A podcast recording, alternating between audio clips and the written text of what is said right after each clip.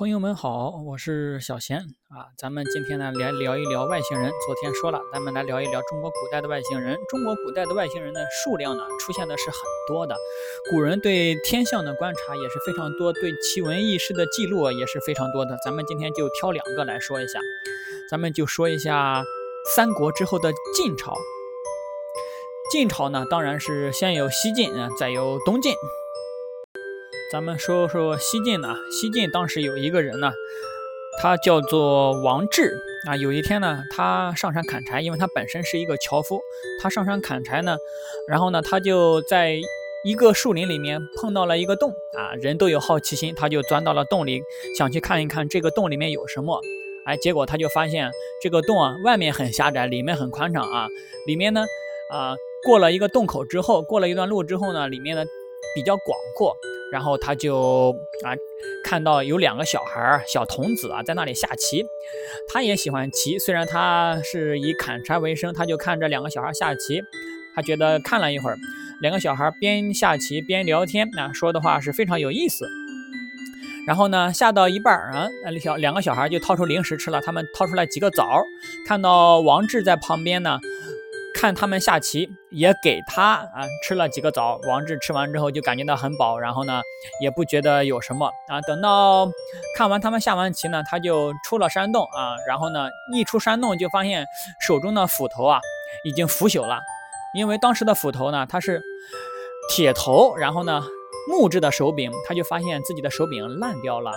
也就是说，等他回到家之后，他发现同时代的人都不存在了，已经过了一百多年了。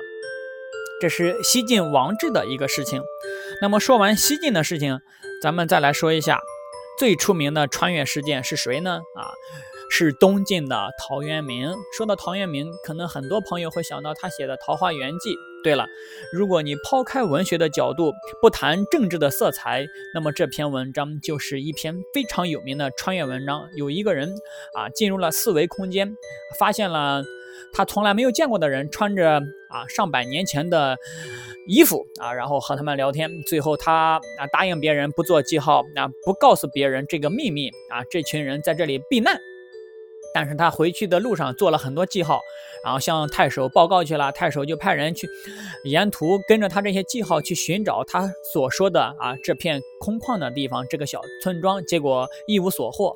也就是说，如果把它当成科幻作品来看的话啊，这个人啊，他来到的是四维空间，他不知道怎么着就找到了四维空间的通道啊，进入了一片陌生的环境。这是一种认识科幻作品的思路，还有很多啊喜欢去新疆、那西藏，特别是青藏高原探险的人啊，会听说过这样的故事。也就是说，有一些人，什么样的人呢？他的脚印本来在你面前那非常大啊，四五十厘米、五六十厘米，但是呢，这些脚印呢？哎，走着走着就没了，再也找不到了。然后从另一个地方出来了，就好像他穿越了一个时空一样。只不过这个穿越时空的路程有点短，啊，他可以自由的出入啊雪山。那么这些脚印的主人被称之为雪人，雪人是雪山里神秘领域的看门人啊，也有的被称之为啊雪山之神啊，雪山的守护神。关于。雪山的故事啊啊，我就说到这里啊。你有兴趣的朋友呢，可以去看一下《消失的地平线》这本书。这本书让一个非常有名的地方啊闻名世界，这个地方就是香格里拉啊，也叫香巴拉啊。它是极乐净土藏传佛教的啊第三世界啊，也就是第四维空间啊。你进入这个空间之后，就可以享受幸福啊，人人过得非常舒服啊。那里面的情况是什么样呢？很少有人见到啊，因为我们不能自由的穿越啊多维空间啊。